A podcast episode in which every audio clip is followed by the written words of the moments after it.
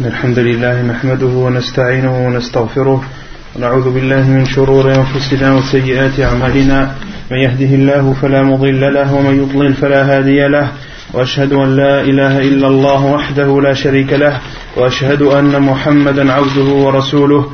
يا أيها الذين آمنوا اتقوا الله حق تقاته ولا تموتن إلا وأنتم مسلمون.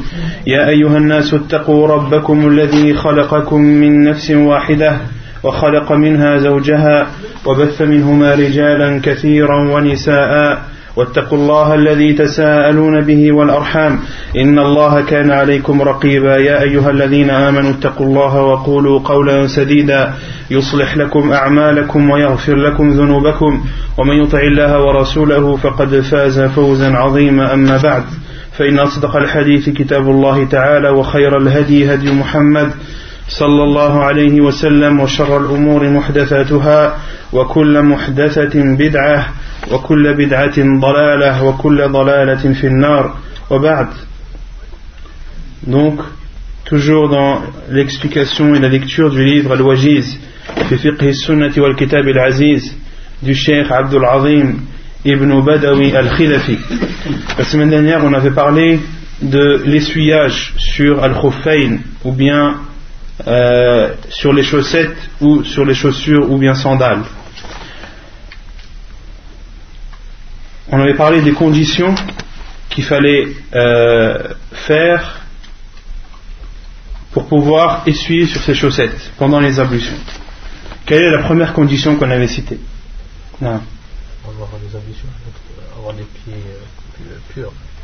Avoir les pieds purs, c'est-à-dire? C'est-à-dire qui ont été lavés. Qui ont été lavés. Voilà. C'est-à-dire parce que je peux laver mes pieds sans faire les ablutions. Les ablutions. Non, il faut faire ces ablutions entièrement. C'est-à-dire de laver tout, même les pieds. D'accord Et la condition, c'est que les pieds soient lavés. Quelle est la preuve que les pieds doivent être, doivent être lavés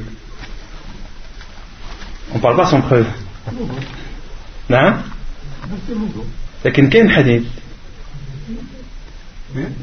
من يعرف الحديث نعم بشير En arabe, euh, Allah akbar. نعم Un jour, il y a un sahabi, il avait, il avait des qui s'appelle Ah, c'est- ah, je connais المغيرة بن شعبة نعم il avait donné- رضي الله عنه Il allait enlever les, les, chaussettes, les chaussettes du prophète. alayhi salam.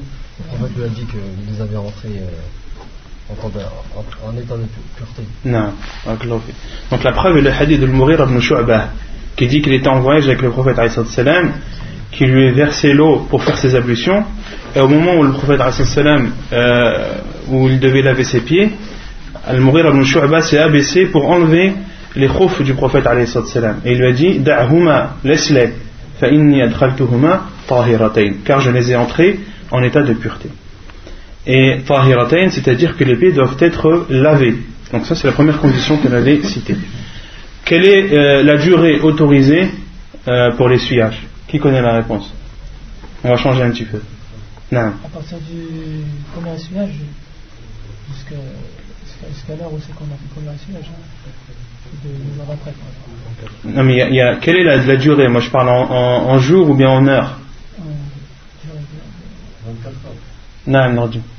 24 heures pour qui? Par exemple, si tu fais longtemps, si tu fais longtemps, tu mets les frappes à l'heure de jour, Ouais. demain. Non, c'est pas ça. Là tu viens de dire que lorsqu'on met les chaussettes à l'heure de Dohr, on a le droit d'essuyer dessus jusqu'au Dohr de- du, du lendemain, c'est ça? Non, on a dit que c'était pas ça. Déjà, que- déjà, quelle est la durée Avant de dire à partir de quand commence la, la durée, qui- qui- quelle est la durée? Naam. Trois jours pour le voyageur et un jour pour le muqim. Trois jours pour le voyageur et un jour pour euh, le muqim, pour celui qui est résident. Mais les jours et les nuits, Et les nuits hein, pour le. voilà, il faut préciser. Le prophète a précisé. Donc c'est un jour et une nuit, et trois jours pour un jour et une nuit pour celui qui est résident, celui qui n'est pas en voyage, et trois jours et trois nuits pour celui qui est voyageur. Donc ça c'est la durée euh, instaurée par le prophète. À partir de quand est-ce qu'on commence à, à- à comptabiliser la durée? Non. À partir du premier essuyage. À partir du premier essuyage, Nordine. À partir du, premier, du moment où tu as essuyé pour la première fois. Si tu as mis tes chaussettes après avoir fait, tes ablutions tu as, tu as mis tes chaussettes, tu as pris le doha par exemple, et que tu n'as essuyé la première fois qu'avant l'asr, les ablutions que tu as fait avant l'asr, tu as essuyé pour la première fois. C'est à partir de ce moment-là que tu commences à décompter. Donc, autrement dit, tu auras le droit d'essuyer si tu es résident jusqu'au asr du lendemain. D'accord? La durée, elle ne commence pas au moment où on a mis les chaussettes, mais au moment où on a essuyé pour la première fois. C'est compris? Non. Mahallul masih. L'endroit où on doit essuyer. Quel est l'endroit? Des chaussettes que l'on doit essuyer Arfan. Quelle est la preuve? Donc tu dis au-dessus, quelle est la preuve? Non. La parole de Ali, qui est Si le din, ce sera à partir de l'aql, on aurait essuyé les chaussettes en bas du cul. Non. La parole de Ali qui dit لو كان الدين بالعقل لو كان الدين بالعقل أو بالرأي لكان المسح على أسفل الخفين أولى من المسح على ظاهرها Donc Ali anhu a dit si la religion c'était uniquement de la raison, du raisonnement, il aurait été raisonnable, plus raisonnable d'essuyer en dessous des khouf que au-dessus. Or, il a dit j'ai vu le prophète essuyer sur le dessus de ses khouf. Donc, l'endroit que l'on doit essuyer des khouf est le dessus. Est-il autorisé d'essuyer sur les chaussures et les sandales? Non. La preuve? Non. La preuve est que le prophète a fait ses ablutions et a essuyé sur Al-Jawrabain. On a dit Al-Jawrabain c'est tout ce qui est en coton, en laine ou similaire. Non. Donc c'est tout ce qui est en coton, en laine ou similaire. Ou Al-Na'lain. Et Na'lain c'est quoi? Ce sont les sandales. Quelle est la définition de Na'lain en arabe? Là, le, le, le hadith du prophète c'est le hadith de l'Mughir ibn Shu'ba aussi, hadith rapporté par euh, At-Tirmidhi, authentifié par Sheikh Al-Albani, euh, qui dit Anna Nabi sallallahu alayhi wa sallam on dit que c'était les sandales, mais quelle est la définition des sandales? Tout ce qui est en cuir et qui ne couvre pas les chevilles. C'est la définition d'une sandale. Tout ce qui est en cuir ou similaire et qui ne couvre pas les chevilles. Et les savants ont fait euh, l'analogie entre euh, les sandales et les chaussures. Ah. Qu'est-ce qui annule l'essuyage? Quelles sont les trois choses qui annulent le fait d'essuyer sur les chaussettes ou autres? La durée du temps dépassée. La durée du temps. lorsque la durée autorisée est dépassée, cela annule automatiquement l'essuyage. La personne n'a plus le droit d'essuyer sur ses chaussettes. Mais est-ce que cela annule les ablutions Non. Cela annule les ablutions Non. Cela n'annule pas les ablutions. Quelle est la deuxième chose qui annule l'essuyage Al-Janaba, l'état de grande impureté. L'état de grande impureté annule également l'essuyage. Et la troisième chose Quand tu les enlèves. Quand tu les enlèves, Lorsque tu enlèves les chaussettes, cela annule l'essuyage. Est-ce que ça annule les ablutions Non. Quelle est la preuve Qui connaît la preuve? Non.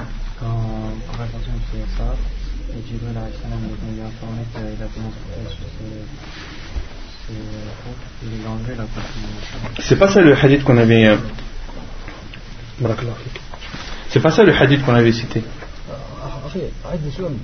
Quelle est la preuve que lorsqu'on enlève les chaussettes, ou les chaussures ou autres après avoir essuyé dessus, quelle est la preuve qu'en en les enlevant, ça annule uniquement le fait d'essuyer et non les ablutions Le hadith que tu as cité, il n'est pas, pas, stipulé que le prophète a essuyé sur ses sandales. T'as compris? Dans le, dans le, hadith où il y avait une, impureté dans ses, dans ses sandales, Jibril est venu l'informer, il n'y a aucune preuve dans ce hadith que le prophète a essuyé sur ses sandales. Or là, ce que je demande, c'est quelle est la preuve qu'une personne après avoir essuyé sur ses chaussettes ou chaussures ou autres, les enlève, que cela annule l'essuyage, mais n'annule pas les ablutions. On a cité la preuve la semaine, dernière. Non. Non, dis. Non. Voilà, c'est la preuve, et ce compagnon c'est Ali radiallahu Donc la preuve c'est que Ali radiallahu anhu a fait ses ablutions en dehors de la mosquée a essuyé sur ses sandales, et ensuite, avant d'entrer à la mosquée, il a enlevé. Il a enlevé ses sandales, et ensuite est rentré dans la, dans la- dans la mosquée et a prié, sans refaire ses ablutions. Ali radiallahu anhu a fait ses ablutions en dehors de la mosquée. D'accord? Il a essuyé sur ses, sur, sur ses sandales. Et ensuite, avant d'entrer dans la mosquée, il a enlevé ses sandales et a prié. Mais c'est pas un délit pour dire que tu peux pas. Quand le prophète, quand il a enlevé ses choses. Ouais, ça c'est la preuve que lorsque tu les enlèves, ça n'annule pas les ablutions. Voilà. Voilà. Et après, la preuve que tu ne dois pas essuyer dessus, c'est quoi la preuve? C'est que quand tu les as essuyés une fois dessus, tu enlèves et que tu remets, est-ce que tu les as remis euh, après les avoir lavés ou après les avoir essuyés? Après les avoir lavés ou après les avoir essuyés. Après les avoir essuyés. Or, on a dit que la condition pour pouvoir essuyer sur les chaussettes, c'est de les avoir mises une fois que les pieds aient été lavés. Non. Une personne qui met, qui fait ses ablutions entièrement, met ses chaussettes et met des chaussures par-dessus. D'accord Avant euh, la prochaine prière, il fait ses ablutions, essuie sur ses chaussures. D'accord. Avant la prière, il enlève ses chaussures et prie avec ses chaussettes. Il garde ses chaussettes. Il remet ensuite ses chaussures. Il a fini sa prière, il remet ses chaussures. La prière suivante, il fait ses ablutions. Est-ce qu'il a le droit d'essuyer sur ses chaussures? Non. Non? Quelle est la preuve? Il les a enlevés. Bah, il les a pas lavés, mais. Non, parce qu'il a enlevé ses chaussures et il les a remises. Mais lorsqu'il les a remises, d'accord Il ne les a pas remises une fois ses pieds lavés, mais une fois ses pieds essuyés. D'accord Donc il enlève. Là, on est toujours à la deuxième prière. Il a enlevé ses chaussures. Il les a remises. D'accord Il veut refaire ses ablutions. Il ne peut pas essuyer sur ses chaussures. Il enlève ses chaussures. Est-ce qu'il a le droit d'essuyer sur, ses- sur ses chaussettes Non. Il a le droit ou pas non Pourquoi Parce qu'il les a. Il a rentré ses choses. Parce qu'à la base, ses chaussettes, il les a mises après avoir lavé ses pieds. On n'avait pas dit la, la peur, la peur qu'on met en dessous, on peut pas ressuyer dessus. Non, justement, là, Cheikh rahimahullah, dit que lorsqu'on met deux, étages, si vous voulez, le, le- le bas et le haut, là, en l'occurrence, l'exemple que j'ai donné, c'est la chaussette et la chaussure, d'accord? Mais ça vaut également pour deux chaussettes, trois chaussettes, d'accord?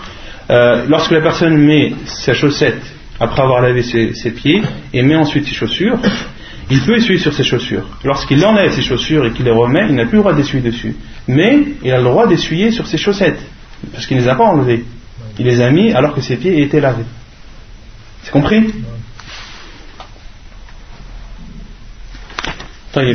non.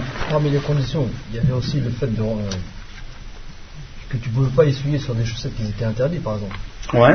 Ça, tu l'as pas dit alors. Non, ça, c'est les conditions qu'on avait citées le cours d'avance. Ça, c'est les conditions qu'on avait citées le cours d'avance, c'est qu'il fallait que les chaussettes soient autorisées et qu'il n'y ait pas euh, d'impureté dessus. Non. Pour la question que tu avais posée la semaine dernière concernant une personne qui a fait euh, ses ablutions et ensuite a essuyé sur ses chaussettes sans savoir qu'il y avait une impureté dans ses chaussettes. Et s'en est rendu compte qu'après. Il s'en est rendu compte après quand? Après la prière. Euh, les savants ont différencié. On dit qu'une personne, lorsqu'elle a fait sa prière, d'accord? Lorsqu'elle a fait sa prière sans être en état de pureté, sans avoir fait ses ablutions, d'accord Et qu'elle a oublié de les faire, ou qu'elle a oublié qu'elle n'avait pas ses ablutions. Elle a fait sa prière. Les savants disent dans tous les cas, tu refais ta prière. Dans tous les cas, tu refais ta prière quelle que soit la raison euh, qui ait fait que tu n'avais pas tes ablutions, soit parce que tu avais oublié, ou soit parce que euh, tu les as mal faites, etc.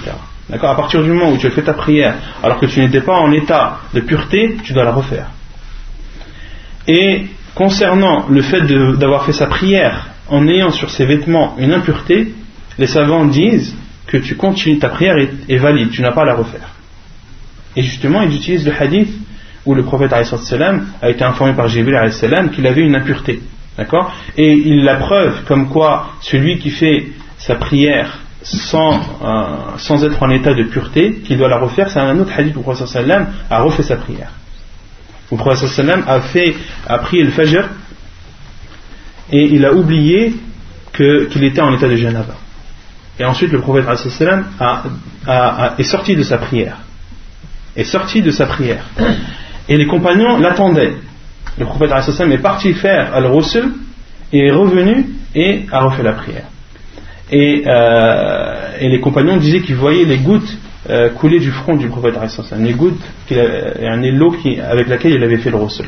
Donc les savants sont clairs à ce sujet, euh, entre autres Cheikh ibn qui dit qu'il y a deux, une différence entre une personne qui a fait la prière avec une impureté sur ses vêtements et une personne qui a fait la prière sans avoir les ablutions.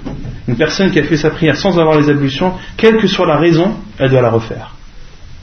Et une personne qui a fait euh, sa prière avec une impureté dans ses vêtements, si elle a oublié ou elle s'en est rendu compte après, elle ne refait pas sa prière, sa prière est valide. La preuve est le hadith où Jibril est venu informer le prophète Même si le temps partie de la prière est passée.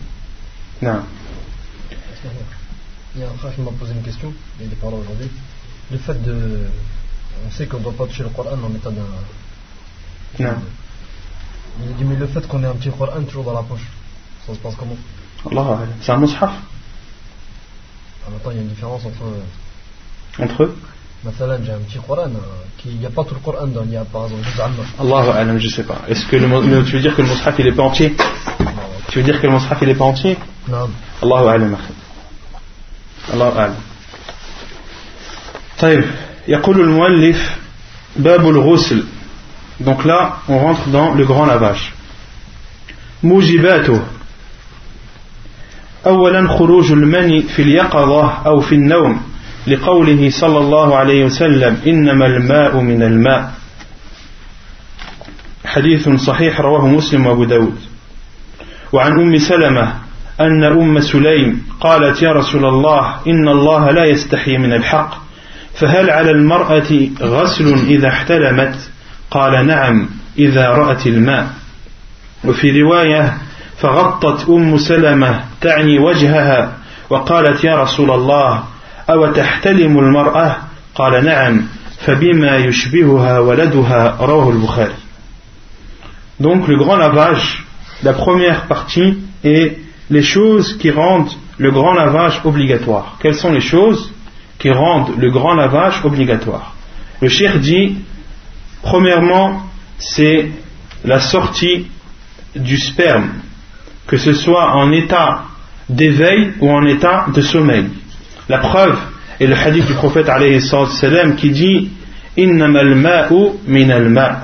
L'eau intervient après l'eau. L'eau intervient après l'eau. إنما الماء من الماء أي إنما الغسل بالماء من المني Et ici le prophète a dit إنما الماء من الماء l'eau intervient après l'eau. D'accord? Et les savants ont dit que l'eau, la première eau que le Prophète a citée, c'est Al-Mani. Innamal ma'u min al-ma. Plutôt, innamal ma'u na'am. Donc la première, c'est l'eau. Et la deuxième eau qu'a cité le Prophète, c'est le sperme. Quelle est la preuve que le sperme peut être appelé eau? Il y a un verset dans le Coran qui prouve. Qui connaît فلينظر الإنسان مما خلق خلق من ماء دافق Allah subhanahu wa a dit فلينظر الإنسان que l'être humain regarde de quoi, de quoi il est créé فلينظر الإنسان مما خلق خلق من ماء دافق il a été créé d'une eau euh, dafiq d'une eau éjaculée il a été créé d'une eau éjaculée donc la preuve dans le Coran que al-mani peut être appelé eau également donc le sperme peut être appelé eau. Donc cela prouve que la sortie du sperme oblige à le Car le prophète Sansam a dit l'eau intervient après l'eau. Donc le lavage doit être fait, al doit être fait après la sortie du sperme. Et l'autre preuve est le hadith de Umm Salama qui dit que Umm Sulaym anha a dit Ô envoyé d'Allah, Allah n'a pas honte de la vérité.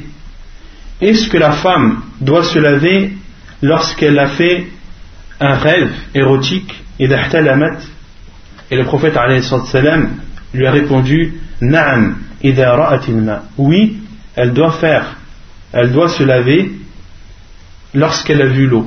Elle doit se laver lorsqu'elle a vu l'eau. Donc ça c'est la version de Muslim, rahimahullah. Et il y a une autre version de Al-Bukhari qui donne plus d'explications où euh, il est cité dans le hadith que Umm Salama, donc la femme du prophète salam, a caché son visage. فغطت أم سلمة تعني وجهها وقالت يا رسول الله et elle a dit oh envoyé d'Allah est-ce que les femmes est-ce que les femmes euh, font des rêves érotiques et de l'eau sorte d'elles yani, Est-ce que les femmes elles ont aussi du sperme? Et le prophète lui a répondu. Oui, et euh, d'où vient la ressemblance de l'enfant à sa mère? Oui, d'où vient la ressemblance de la femme, de l'enfant à sa mère? Donc le prophète a bien précisé que la femme, lorsqu'elle voit de l'eau, lorsqu'elle voit une substance liquide après avoir fait un rêve érotique, elle doit faire al-ghusl. D'accord Elle doit faire al-ghusl. Et euh, dans, une autre version, le prophète lui a dit Et d'où vient la ressemblance alors? Si la femme n'avait pas euh, d'eau, elle aussi, d'où viendrait la ressemblance de l'enfant à sa mère? Dans ce hadith, euh, les savants ont déduit beaucoup de, choses. je vais vous citer ce que Sheikh ibn Uthaymin a déduit de ce hadith dans son explication audio. Peut-être que bientôt ça va être en livre de صحيح البخاري يقول الشيخ ابن عثيمين رحمه الله في شرحه للبخاري لصحيح البخاري فيه إثبات صفة الحياء لأن الله لا يستحي من الحق إذا يستحي من غيره La première chose que l'on déduit de ce hadith, c'est qu'Allah subhanahu wa ta'ala a l'attribut de la pudeur. Allah subhanahu wa ta'ala a l'attribut de la pudeur. Car Euh, dans le hadith, il a été dit qu'Allah subhanahu wa ta'ala n'a pas honte de la vérité. Et Sheikh ibn Uthaymin dit donc il a honte d'autre que la vérité. Si Allah subhanahu wa ta'ala n'a pas honte de la vérité, donc il a honte d'autre que la vérité. وهناك أحاديث تثبت أو تثبت صفة الحياء كقوله عليه السلام إن الله حي كريم يستحيي من عبده إذا رفع يديه أن يردهما خائبتين et un autre hadith du prophète salam qui atteste l'attribut ou l'attribut de la pudeur à Allah subhanahu wa ta'ala et la parole du prophète lorsqu'il dit Allah est pudique et saint. Il a honte de son serviteur lorsqu'il invoque et lève ses mains de ne pas lui répondre. Allah subhanahu wa ta'ala a honte de ne pas répondre à son serviteur qui l'invoque en levant ses mains ثم يقول الشيخ رحمه الله هل الحياء كمال لأن الله لا يوصف إلا بالكمال donc là Cheikh rahimahullah pose une question est-ce que la pudeur le fait d'avoir honte est-ce que c'est une caractéristique noble ou non car Allah subhanahu wa ta'ala ne peut être ses attributs sont tous nobles et sont tous parfaits donc est-ce que euh, la pudeur et la honte fait partie des caractères nobles et parfaits.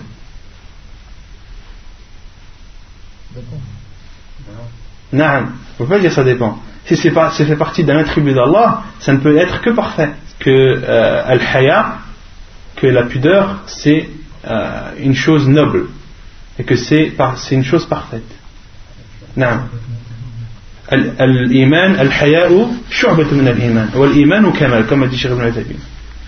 نعم الحياء صفة كمال لقوله صلى الله عليه وسلم الحياء من الإيمان donc Cheikh Rahimullah dit oui الحياء la pudeur c'est un attribut parfait car le prophète a dit la pudeur fait partie de la foi et la foi est parfaite وقوله عليه السلام إذا لم تستحي فاصنع ما شئت et quelle est la preuve aussi que Al-Haya, la pudeur, est un caractère noble, C'est le hadith du prophète qui dit lorsque tu n'as pas honte, fais ce que tu veux. Lorsque tu n'as pas honte, fais ce que tu veux. Et les savants ont donné deux explications à ce hadith. Est-ce que quelqu'un d'entre vous les connaît? La première explication, Alors le prophète a dit Si tu n'as pas honte, fais ce que tu veux. Yani, si tu n'es pas doté de pudeur, si tu n'as pas honte des gens et d'Allah, alors fais ce que tu veux. Yani, autorise-toi ce que tu veux. Et il y a l'autre, euh, l'autre, l'autre sens que les savants ont compris aussi.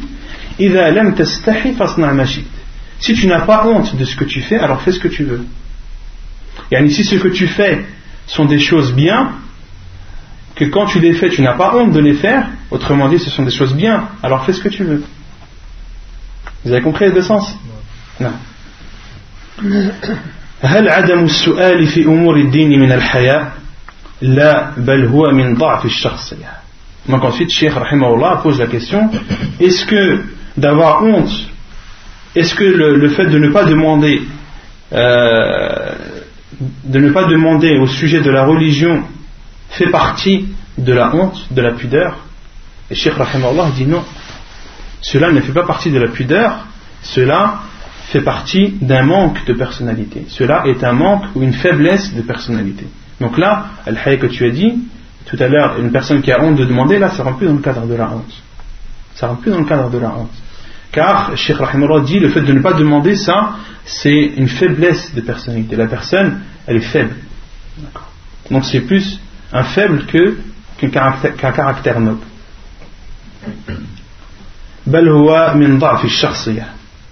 يجوز التوسط أن يسأل بواسطة الشخص donc là ce qui est déduit de ce hadith c'est qu'il est autorisé de demander à une personne de demander à quelqu'un d'autre de ne pas demander directement car dans le hadith, c'est Umm Salama anha, plutôt Umm Salama anha qui a demandé à la place de Umm Sulayd.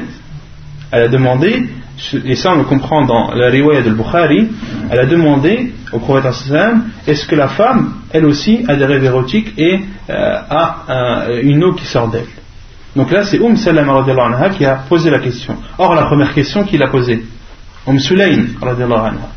Et quelle est l'autre preuve qu'il est autorisé de demander à quelqu'un de demander à une autre personne? Il y a un autre hadith qu'on avait vu. Non. Euh. Hassan. Hadith Ali. Qui dit كنت رجلا مذاء فاستحييت أن أسأل رسول الله صلى الله عليه وسلم فأمرت المقداد من الأسود. Donc Ali anhu a été le gendre du prophète il était marié avec sa fille et euh, Ali anhu était une personne euh, qui avait beaucoup de magie. Quel est le magie quelle est, quelle est la définition du magie C'est le liquide qui sort quand tu as, une envie. Non, c'est le liquide qui sort de l'homme ou de la femme lorsqu'il lorsqu'il a une envie. Non. Et euh, Ali anhu était une personne qui sécrétait beaucoup de magie. Et il avait honte de demander au prophète que faire après avoir sécrété du magie. Donc il a, il a dit J'ai ordonné, al-Aswad j'ai demandé à Al-Miqdad ibn al-Aswad de demander au prophète alayhi ومن الفوائد أيضا أن الاحتلام بلا إنزال لا يجب الغسل ولو أحس الإنسان باللذة ولكن لم يخرج شيء Et parmi les choses que l'on déduit de ce hadith, c'est que lorsqu'une personne a fait un rêve érotique sans avoir sécrété de liquide, sans avoir retrouvé du liquide, il ne, il ne lui est pas obligatoire de faire al-ghusl. Même s'il a ressenti un plaisir. Même s'il a ressenti un plaisir sans euh, toutefois euh, que, qu'un liquide ne soit sorti. Sans que al-mani ne soit sorti. Quelle est la preuve? La preuve est le la parole du prophète Na'am ma. Le prophète a dit oui, tu dois faire tes ablutions, tu dois faire ton rosle lorsque tu as vu l'eau. Donc la condition c'est de voir l'eau. Une personne qui a fait euh, un rêve érotique sans voir de traces euh, en se réveillant, il ne doit pas faire son rosle. ومن الفوائد أنه يجب الغسل إذا رأى الماء أي المني تيقن أنه أثر الجنابة وإن لم يذكر احتلاما. Et l'inverse, s'il le voit, le liquide, en se réveillant, il doit faire, il doit faire al il doit faire le grand lavage, même s'il ne se rappelle pas avoir fait un rêve érotique. Donc là, al-ibra, comme le dit Sheikh Rahimahullah, c'est dans euh, la constatation du liquide au réveil. Vous avez compris Vous suivez ou pas Oui. À propos de la érotique, est-ce que c'est un bien ou un mal Allah La chèque, il n'y a pas doute que c'est un mal. Taïb. Ensuite, le Cheikh dit لأن النبي صلى الله عليه وسلم جعل مدار الحكم على رؤية الماء car le prophète sallam, le jugement, il l'a, il l'a établi en fonction de la vision, en fonction de la vision de alma, c'est-à-dire de, du sperme. ومن الفوائد إذا شك ورأى بللا لا يدري أهو بول أو مذي أو مني فليس عليه غسل لأن النبي صلى الله عليه وسلم قال إذا رأت الماء Et parmi les choses que l'on déduit de ce hadith aussi, c'est une personne qui se réveille, parce que ça c'est la question qui va venir de suite après. Une personne qui se réveille, elle, se rappelle avoir fait un rêve érotique, elle constate un liquide en se réveillant. Mais elle ne sait pas ce liquide, est-ce que c'est de l'urine, est-ce que c'est du mavi, est-ce que c'est du mavi, est-ce que c'est du, est-ce que c'est du sperme? Il a un doute. Là, le cheikh dit, la il ne doit pas faire le grand lavage. Pourquoi? Car le professeur a dit, lorsque elle a vu lorsque tu vois elle-ma, c'est-à-dire elle-mani. Lorsque tu vois elle-mani. Donc lorsque tu es sûr que tu vois du mani, lorsque tu es sûr que tu vois du sperme. Lorsque tu as un doute, est-ce que c'est du sperme ou non, tu ne le fais pas. Tu ne fais pas al-ghusl. Vous avez compris طيب وتشترط الشهوة في اليقظة دون النوم لقوله صلى الله عليه وسلم إذا حدثت الماء فاغتسل من الجنابة Parmi euh, les conditions en état d'éveil, non en état de sommeil, c'est euh, l'éjaculation du sperme. C'est-à-dire que le sperme soit sorti avec une sensation de plaisir. Ça, c'est la condition pendant l'état d'éveil. Une personne qui est en état d'éveil, euh, lorsque son sperme sort sans sensation de plaisir, il n'a pas il n'est pas obligé de faire al Il faut qu'en état d'éveil, il ait éjaculé avec une sensation de plaisir. La preuve est le hadith du prophète alayhi salam, hadith euh, Hassan Sahih, euh, rapporté dans Al-Irwa de Sheikh Al-Bani il dit, euh, le prophète alayhi salam a dit, إذا حدفت الماء lorsque euh, tu as, lorsque le, le, le sperme a éjaculé, lave-toi euh, de, de la grande impureté. Et si tu n'as pas éjaculé, ne te lave pas. Et قال الشوكاني رحمه الله الحذف هو الرمي الشوكاني رحمه الله a dit الحذف dans ce hadith c'est الرمي c'est-à-dire le jet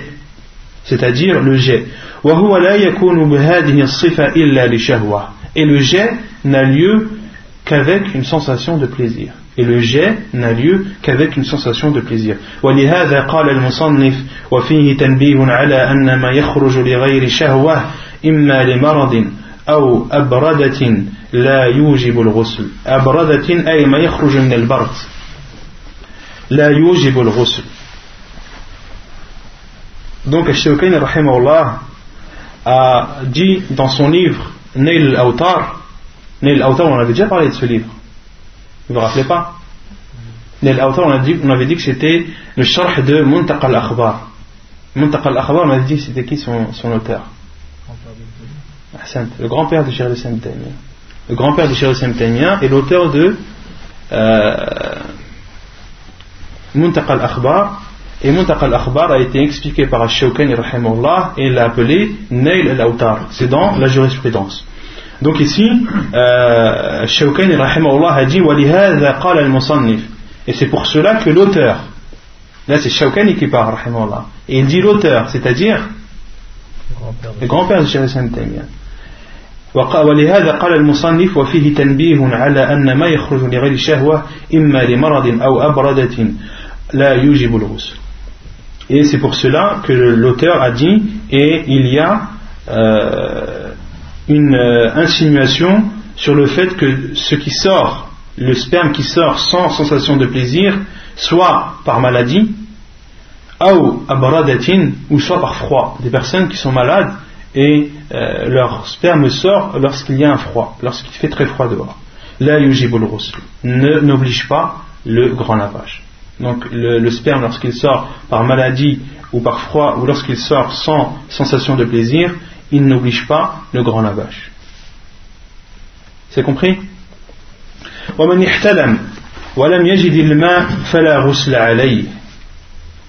ومن وجد الماء ولم يذكر احتلاما فعليه الغسل donc le cheikh dit et celui qui a fait un rêve érotique sans retrouver de traces de, de, de sperme après au réveil il, il, ne doit pas se laver et celui qui trouve des traces de sperme mais ne se rappelle pas avoir fait un rêve érotique il doit faire le grand lavage la preuve est le hadith de Aïcha anha qui a dit عن عائشة قالت سئل رسول الله صلى الله عليه وسلم عن الرجل يجد البلل أي يجد الماء أي المني ولا يذكر احتلاما فقال يغتسل وعن الرجل يرى أنه قد احتلم ولا يجد البلل فقال لا غسل عليه حديث صحيح رواه أبو داود والترمذي La preuve, non.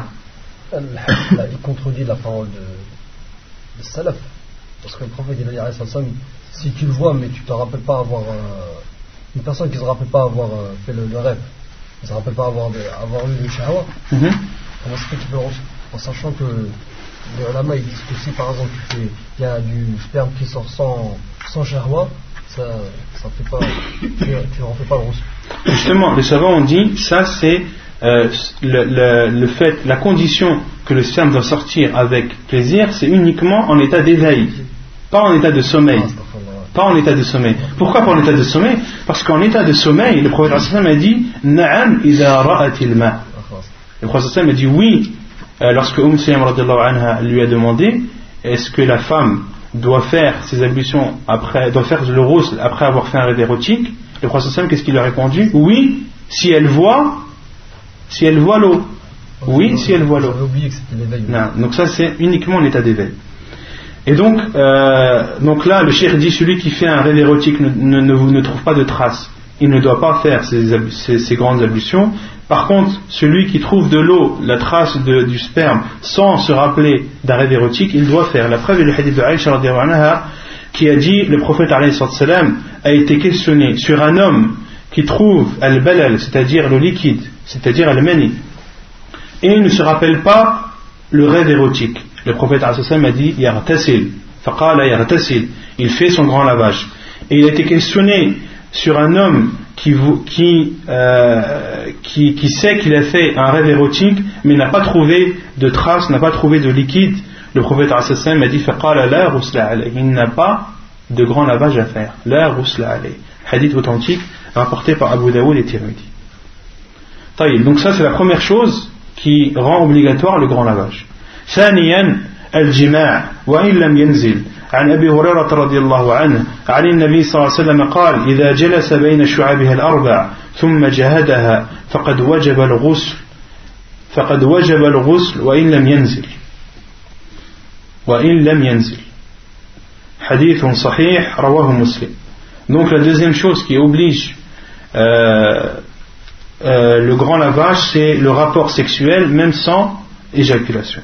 La preuve est le hadith d'Abu Hurairah qui dit que le prophète sallam a dit lorsqu'il se place entre ses quatre membres, puis on va expliquer jahadaha ce que ça veut dire, il est alors obligatoire, euh, alors euh, devient obligatoire le grand lavage wa même si il n'a pas éjaculé.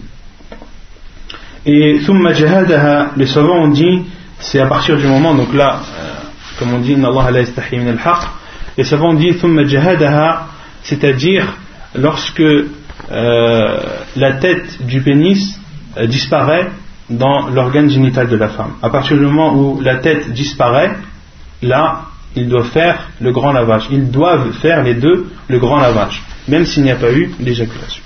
Et si euh, la tête ne disparaît pas, il n'est pas obligé de faire al-ghusl à condition de ne pas avoir éjaculé. C'est clair? Donc la troisième chose c'est la conversion d'un non-musulman عن قيس بن عاصم أنه أسلم فأمره النبي صلى الله عليه وسلم أن يغتسل donc euh, ce que je vous ai dit euh, concernant euh, l'explication de ثم جهادها c'est l'explication qui a été donnée par Sheikh Ibn Uthaymin الله ثالثا إسلام الكافر وعن قيس بن عاصم أنه أسلم فأمره النبي صلى الله عليه وسلم أن يغتسل بماء وسدر حديث صحيح رواه مسلم Donc la troisième chose qui oblige, donc qui rend obligatoire le grand lavage, c'est la conversion du non-musulman. La preuve est le hadith de Qais ibn Asim qui dit qu'il s'est converti et le prophète salam lui a ordonné de se laver avec de l'eau et du cidre. Le cidre, on avait déjà, on avait déjà parlé du cidre, que c'était euh, une plante parfumée. رابعا انقطاع الحيض والنفاس نعم Ça fait c'est obligatoire pour ceux qui, qui rentrent dans l'islam de se laver. Non, c'est une obligation. Mais on sait qu'il y a des sahabis qui, qui sont rentrés dans le din. Mm -hmm. En fait, il n'aura pas dit de. Il n'aura pas ordonné de. Comment tu sais J'ai entendu de. Allah Il y a un khilaf des savants sur ce sujet. Il y a un khilaf des savants sur ce sujet. Est-ce que le grand lavage est obligatoire ou non pour le musulman lorsqu'il se convertit? Mais la vue le plus sûr, Inch'Allah, c'est qu'il est, il est obligatoire. Et maintenant, s'il ne le fait pas? Bah, S'il ne le fait pas, ça dépend pourquoi il ne l'a pas fait. Ah, ben, je sais pas, moi, il l'a pas fait. S'il ne savait pas, s'il a oublié, si c'est une personne qui ne sait pas, c'est clair qu'elle ne va pas le faire. Non. Non, c'est une obligation, ça n'a rien à voir avec la, la, la, conversion. La conversion, c'est une chose, et elle recèle, c'est une autre chose. D'accord? Il n'y a pas de relation entre la conversion et recèle. C'est comme une personne, c'est comme par exemple une personne qui prie avec une bague en or, un homme qui prie en portant une bague en or. De porter une bague en or pour un homme, c'est autorisé ou non? C'est interdit. C'est partie des grands péchés. Mais une personne qui prie en portant une bague en or, est-ce que cela influe sur sa prière? Est-ce que sa prière est annulée? Non. Donc là, c'est la même chose pour ce cas. رابعا انقطاع الحيض والنفاس. لحديث عائشة أن النبي صلى الله عليه وسلم قال لفاطمة بنت أبي حبيش إذا أقبلت الحيضة فدعي الصلاة وإذا أدبرت فاغتسلي وصلي. والنفاس السلام. والنفاس كالحيض بالإجماع. Donc quatrièmement, la quatrième chose qui oblige ou qui rend obligatoire euh, les grandes ablutions, c'est la fin des menstrues ou bien des lochis. La fin des menstrues ou bien des lochis. La preuve est le hadith de Aïcha anha qui dit que le prophète sallallahu alayhi wa sallam a dit à Fatima bintu Abi Hubaysh anha le prophète lui a dit lorsque les menstrues arrivent délaisse la prière et lorsqu'elles partent lave-toi et prie et le cheikh dit donc dans ce hadith il y a la preuve concernant concernant le sang des menstrues. Quelle est la preuve euh, de, des lochis, que les lochis aussi euh, rendent obligatoire le grand lavage, la preuve c'est al-ijma' c'est le consensus des savants de l'islam. Les savants de l'islam sont tous unanimes sur le fait que al-hayd, le, sang des menstrues et le sang des lochis sont identiques, que les deux rendent obligatoire le grand lavage. Ad-dalil al-ijma'. Donc parmi les choses, parmi les preuves en islam, il y a al-ijma' les preuves en islam qui sont connues dans, euh, pour ceux qui ont étudié Al-Fiqh ou sur le Fiqh, il y a Al-Qur'an, première chose c'est le Coran, la deuxième c'est la Sunna du Prophète troisième Al-Qiyas, l'analogie, et la quatrième chose qui fait guise de preuve en islam c'est l'ijma' le consensus des savants. Pourquoi? Quelle est la preuve que l'ijma' c'est une preuve?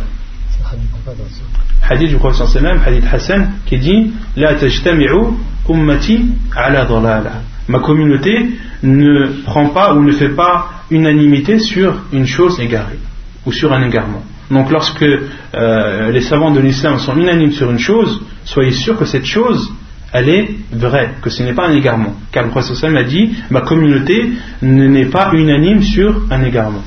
Non.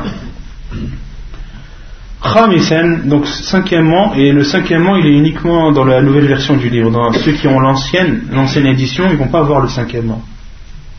خامسا يوم الجمعة عن أبي سعيد الخدري أن النبي صلى الله عليه وسلم قال غسل الجمعة واجب على كل محتلم متفق عليه Donc la cinquième chose qui rend obligatoire le grand lavage, c'est le jour du vendredi. La preuve est le hadith d'Abi Sa'id al-Khudri, qui dit que le prophète sallallahu a dit le lavage du jour du vendredi est obligatoire pour toute personne pubère. Le lavage le jour du vendredi, le grand lavage le jour du vendredi est obligatoire pour toute personne pubère. Hadith authentique rapporté par Al-Bukhari et Muslim. Quand tu dis qu'une chose est obligatoire, si tu la fais pas, tu manges des péchés. Non. La chose obligatoire, la définition, c'est celui qui l'a fait, il est récompensé, celui qui la délaisse est châtié. Lorsqu'on dit une chose obligatoire, c'est celui qui ne la fait pas, il encourt un châtiment. Non non, laquelle il, a, il encourt un châtiment. Comment? Ma, ma, les savants disent euh, al-wajib c'est celui euh, en arabe parmi les conditions les, les, les, euh, les, la définition que les savants ont donnée que celui qui délaisse le, le, la chose obligatoire est réprimandé après, c'est clair qu'il est sous, la, volonté d'Allah si vous le châtiez, le châtie, mais il encourt, c'est clair qu'il encourt un châtiment. Non. Justement, j'y venais à ça. J'y venais. Donc, concernant le lavage du, vendredi, les savants ont divergé à ce sujet. Donc, certains ont dit que c'est obligatoire, comme l'auteur du livre, comme Sheikh Al-Albani, comme Sheikh Ibn Uthaymin, euh, considère que euh, le, lavage du jour du vendredi est obligatoire. Et la preuve est le hadith du prophète qui dit Rasul Jumu'ah wajibun ala kulli muhtalim. Ils ont d'autres preuves. Cheikh ibn Uthaymin, je me souviens, euh, lorsqu'il avait fait un cours sur ce sujet, il a dit à ses élèves pour leur montrer à quel point pour lui c'était une certitude que Rasul Jumu'ah était une obligation. Il leur a dit Depuis que je sais l'obligation du lavage du jour du vendredi, je ne l'ai jamais délaissé. Que ce soit que je sois malade, que qu'il fasse froid, qu'il fasse chaud, je ne l'ai jamais délaissé. Et Cheikh Rahimallah leur a dit euh, Je vous dis ça, non pas euh, pour me vanter, non, mais pour vous montrer à quel point, euh, pour moi, c'est une certitude. Et la plupart des savants, la plupart des savants disent que le rôle du Jumu'ah le lavage le jour du vendredi est préférable. La preuve est le hadith de Samura radiallahu anhu où le prophète sallallahu alayhi wa sallam a dit لحديث سمرة بن جندب أن النبي صلى الله عليه وسلم قال من توضأ يوم الجمعة فبها ونعمت ومن اغتسل فالغسل أفضل Donc la preuve est le hadith de Samura radiallahu anhu où le prophète a dit celui qui fait les ablutions le jour du vendredi, tant mieux, c'est une bonne chose.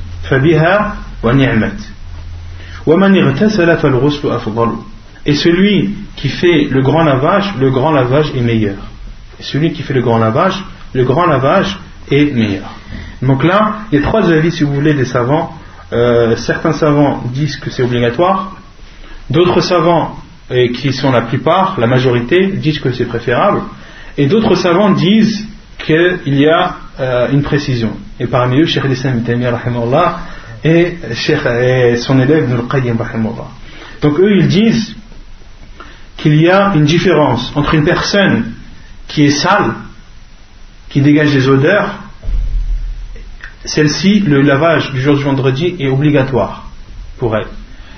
Par contre, lorsqu'elle est propre, qu'elle ne dégage pas d'odeur, qu'elle n'a pas besoin de se laver, le lavage est préférable. Donc ça c'est l'avis de Sheikh Tamia et de son élève Ibn al-Qayyim rahimahullah. Non. Ils se sont basés sur quoi? Justement, c'est en, en, rassemblant les deux hadiths. Quand, je, quand je vous avais dit la dernière fois, euh, de rassembler deux hadiths est meilleur que de, de faire prévaloir un hadith sur un autre. Donc, ils ont, euh, chez Tamia, à essayer de trouver un terrain d'entente entre les deux hadiths. Non. Et ceux qui. Euh,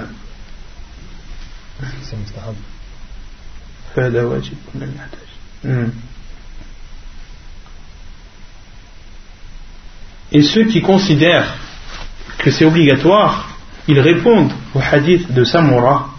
Donc le premier hadith qu'on a dit, le prophète a dit, et lorsqu'il s'il se fait le, grand lavage, cela est meilleur. Ils disent que ce hadith-là ne nie pas l'obligation du ghusl, mais il nie euh, la condition. Il nie le fait que euh, le ghusl n'est pas une condition pour que le Jumu'ah soit accepté. Car le prophète a dit, le ghusl est meilleur, c'est-à-dire que ce n'est pas une condition pour que Al-Jumu'ah soit accepté. Ça, c'est leur réponse à ce hadith. Et ils ont d'autres hadiths, ceux qui considèrent que le lavage est obligatoire, ont d'autres hadiths. Euh, parmi ces hadiths, le hadith du prophète lorsqu'il dit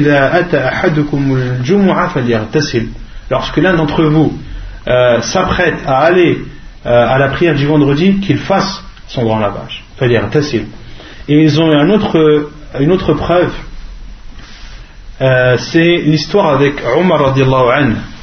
Euh, lorsqu'il était euh, le, guide des croyants, lorsqu'il était Amir al-Mu'minin, lorsqu'il était le guide des croyants, lorsqu'il était le calife, euh, et qu'il faisait khutbah Jumu'ah, son discours, Uthman radiallahu anhu, Uthman ibn Affan, est arrivé en retard. Et Omar radiallahu anhu lui a demandé pourquoi es-tu en retard? Abu, Abu, Omar anhu a demandé pourquoi es-tu en retard Et Uthman anhu lui a dit ce sont les ablutions qui m'ont retardé. Et Omar anhu lui a répondu Et les ablutions aussi. Yani, t'es arrivé en retard et en plus t'as fait que les ablutions. Omar anhu a dit Et ensuite il a dit وقد قال النبي صلى الله عليه وسلم إذا آتى أحدكم الجمعة فليغتسل Donc Omar radiallahu anhu ensuite lui a dit et les ablutions aussi j'ai entendu le prophète sallam dire celui qui fait celui qui s'apprête à aller à la prière du vendredi qu'il fasse son grand lavage donc ça c'est ce sont les preuves de, des savants qui considèrent euh, le lavage du vendredi comme étant obligatoire non. Est-ce que les savants sur le, fait que, par exemple, t'as, des frères qui travaillent euh, avant Salat ils n'ont pas le temps de, ils arrivent pile euh, Salat Jumu'ah. Et les savants ont, ont, ont divergé sur le, le, moment, sur le moment euh, à, partir du, à partir de quel moment il est autorisé de faire le ghusl. Et la plupart des savants disent que le ghusl doit être fait après le fajr.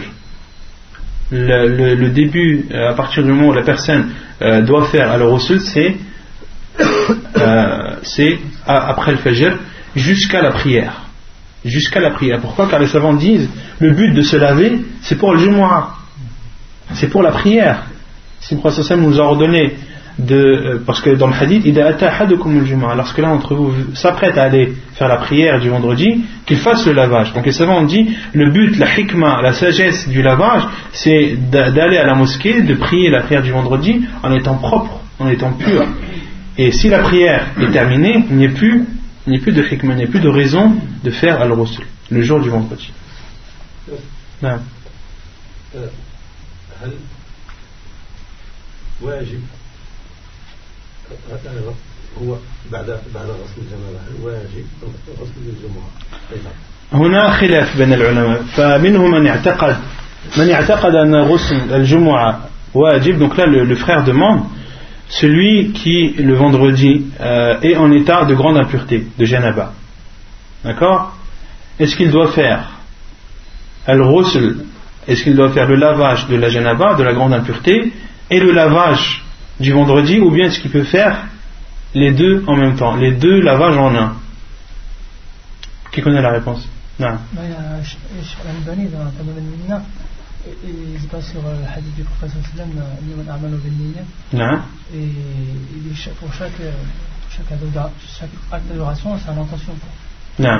donc Cheikh, le frère a dit Cheikh Al-Albani ça c'est vrai euh, dit que euh, il doit faire deux ghusl le premier il doit faire deux lavages le premier pour le janaba pour le grand état d'impureté et le second pour Al-Jumu'ah. Mais pourquoi Cheikh Al-Bani a-t-il dit ça? Parce que Cheikh Allah considère que le ghusl est obligatoire. Il y a une règle dans Usul Fiqh qui dit al-wajib. Il est autorisé, si vous voulez, une chose obligatoire ne peut pas compenser une chose obligatoire.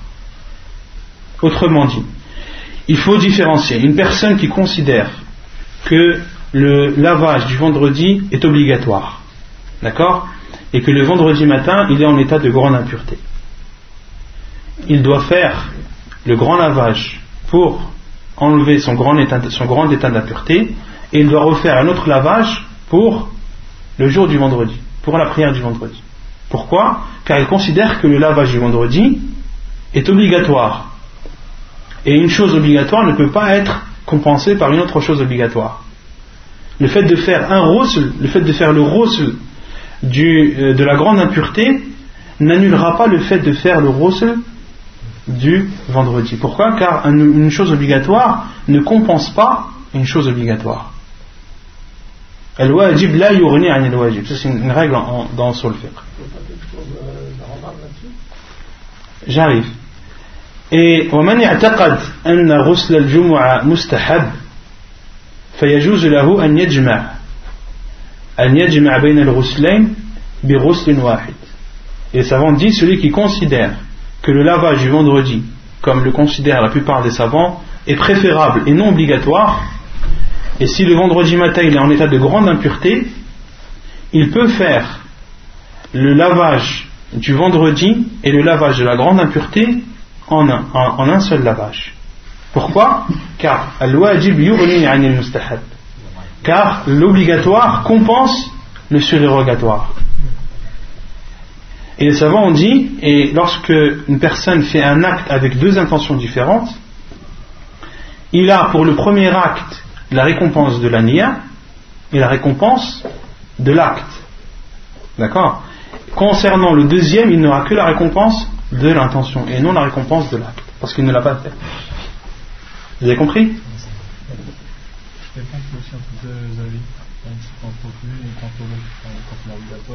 Non, tu ne peux pas considérer tantôt l'obligatoire, tantôt. Et allez, il faut que tu prennes ta décision. Et euh, euh, si les hadiths que je t'ai cités ne sont pas, euh, ne sont pas suffisants pour toi, ou tu n'as pas la, capacité de faire le tri dans, dans, ce, que les savants ont dit, tu, les savants disent tu suis le savant en qui tu as le plus confiance. Tu suis le savant en qui tu as le plus confiance et surtout ne, ne prends pas l'initiative de demander à tout le monde. Parce que plus tu vas demander, et plus tu vas t'embrouiller. Celui qui n'a pas les capacités, qui n'a pas la science suffisante pour pouvoir différencier le vrai du faux, euh, les savants disent il prend, il suit le savant envers qui il a le plus confiance. Hein? confiance en c'est ça le problème. Bah, tu choisis, tu choisis le savant en qui tu as le plus confiance. Ou bien tu regardes la vie euh, dans lequel euh, il y a où, ton cœur est, plus apaisé en fonction des en fonction des hadiths qui ont été cités en fonction de la de l'argumentation qui a été donnée des savants. Et allez, tu regardes les avis et celui envers lequel ton cœur est le plus apaisé allez, tu le suis. Ou bien une autre solution tu choisis la solution qui te sort du khilaf. Tu choisis euh, la chose qui te permet de sortir de la divergence. Et là entre autres qu'est-ce que c'est? Fais ton rôle fais ton rôle, comme ça tu es tranquille.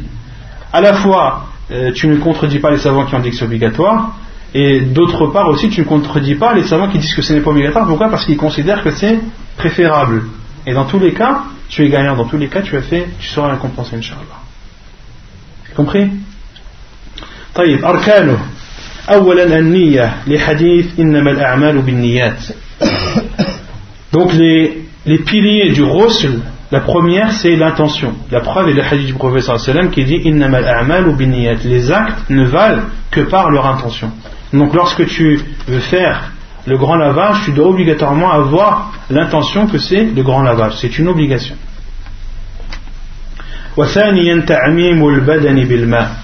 La deuxième condition, c'est que le corps soit recouvert d'eau. Tout le corps, sans exception, soit recouvert d'eau tout le corps sans exception soit recouvert. Donc ça, ce sont les deux conditions euh, primordial à respecter. Une personne qui a l'intention et qui renverse de l'eau sur son corps à tel point que son corps soit entièrement recouvert d'eau, khalas, il est pur.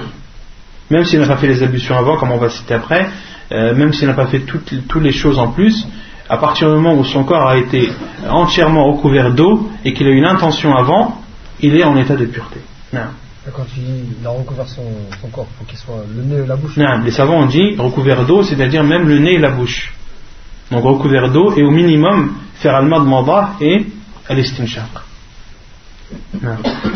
صفته المستحبة عن عائشة رضي الله عنها قالت كان النبي صلى الله عليه وسلم كان رسول الله صلى الله عليه وسلم إذا اغتسل من الجنابة يبدأ فيغسل يديه ثم يفرغ بيمينه على شماله فيغسل فرجه ثم يتوضأ وضوءه للصلاة ثم يأخذ ماء ثم يأخذ الماء فيدخل أصابعه في أصول الشعر حتى إذا رأى أن قد استبرأ حفن على رأسه ثلاث حفنات ثم أفاض على سائر جسده ثم غسل رجليه. حديث صحيح رواه البخاري ومسلم ومتفق عليه. Donc, le cher dit la description préférable, recommandée du grand lavage. Donc là, il va citer la description du grand lavage euh, comme l'a fait le prophète anha, elle a dit le prophète lorsqu'il se lavait de la grande impureté, il commençait par laver ses mains. Donc celui qui veut faire le grand lavage comme le prophète il commence par laver ses mains. Ensuite, il prend de l'eau avec sa main droite. Ensuite, il prenait de l'eau avec sa main droite, la versait sur sa main gauche et lavait son organe génital. Donc, première chose, laver les mains. Ensuite, laver l'organe génital avec la main gauche. Ensuite, il faisait ses ablutions comme pour la prière. Donc il faisait ses ablutions entièrement comme pour la prière.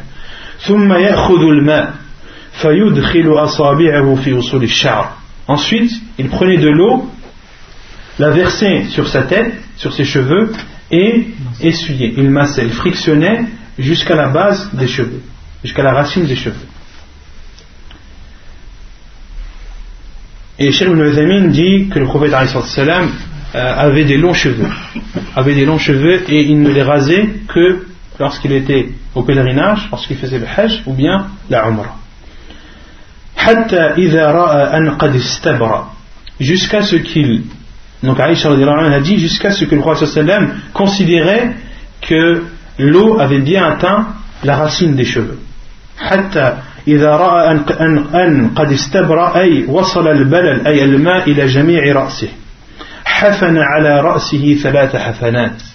Ensuite, le prophète sallam prenait trois poignées d'eau avec les deux mains collées. Al-hafna, euh, en arabe, c'est les deux mains collées. Le prophète sallam prenait trois, euh, trois poignées d'eau avec les deux mains euh, jointes et les versait sur sa tête. Donc il prenait une fois, il versait, deux fois, il versait, et la troisième fois.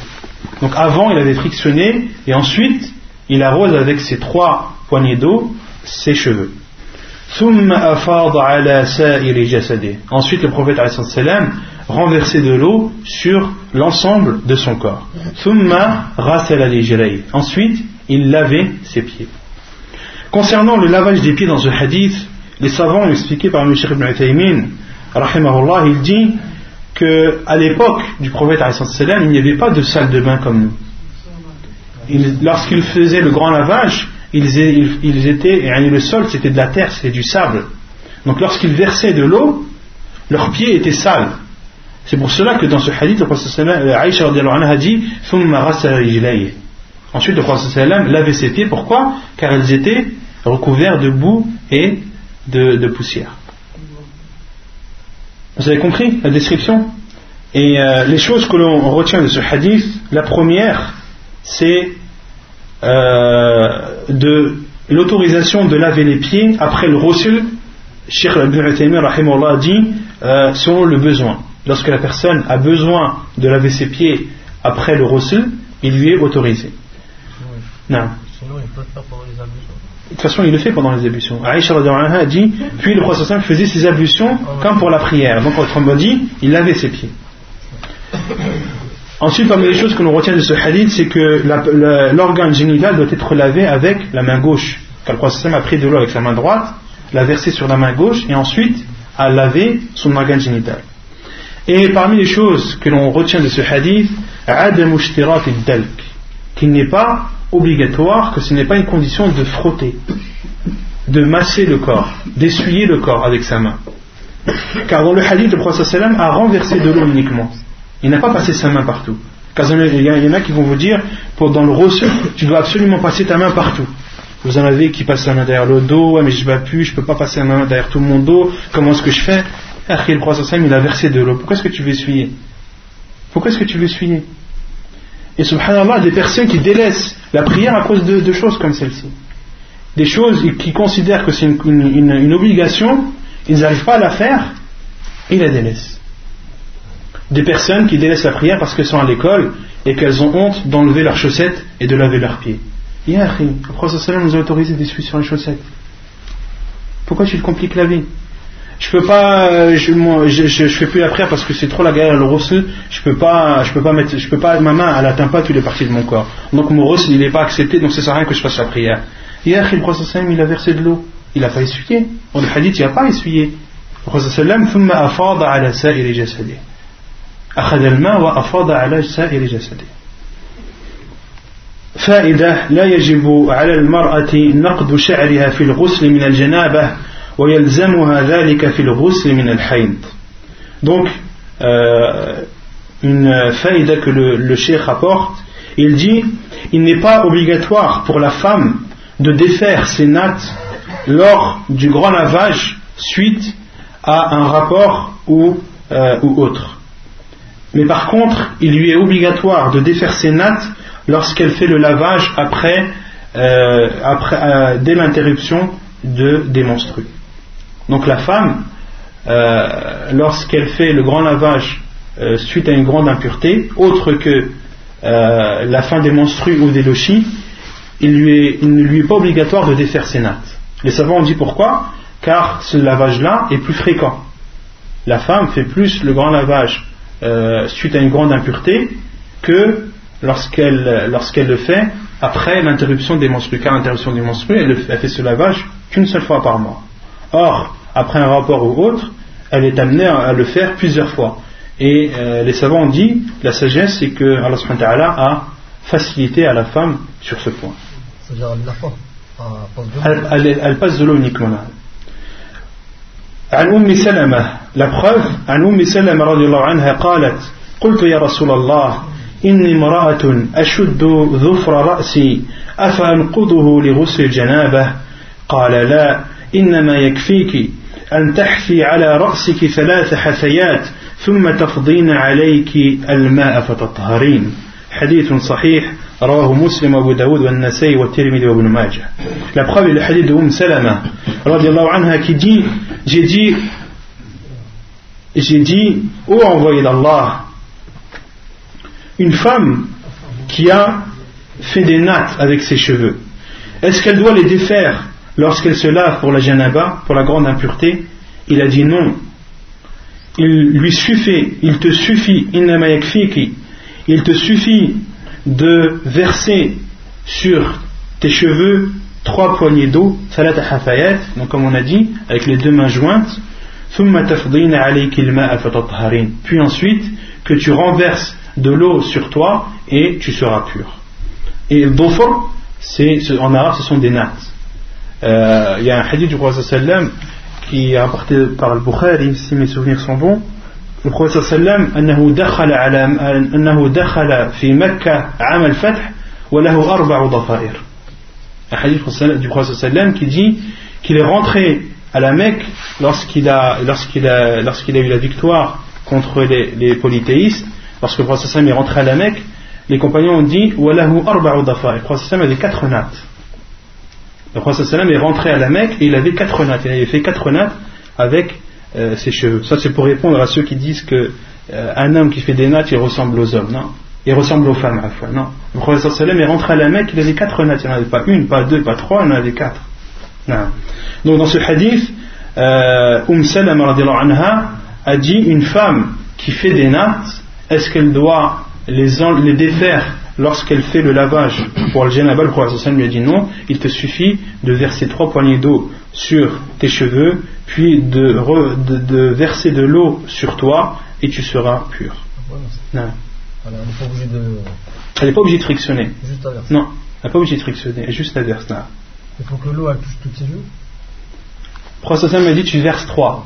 Tu verses trois poignées. Après, est-ce que cela englobe tous les cheveux ou pas Allah Mais euh, le prophète m'a dit il te suffit de verser trois poignées. Donc euh, la femme, elle a plus que le hadith du prophète mais Inch'Allah, elle n'aura rien à se reprocher.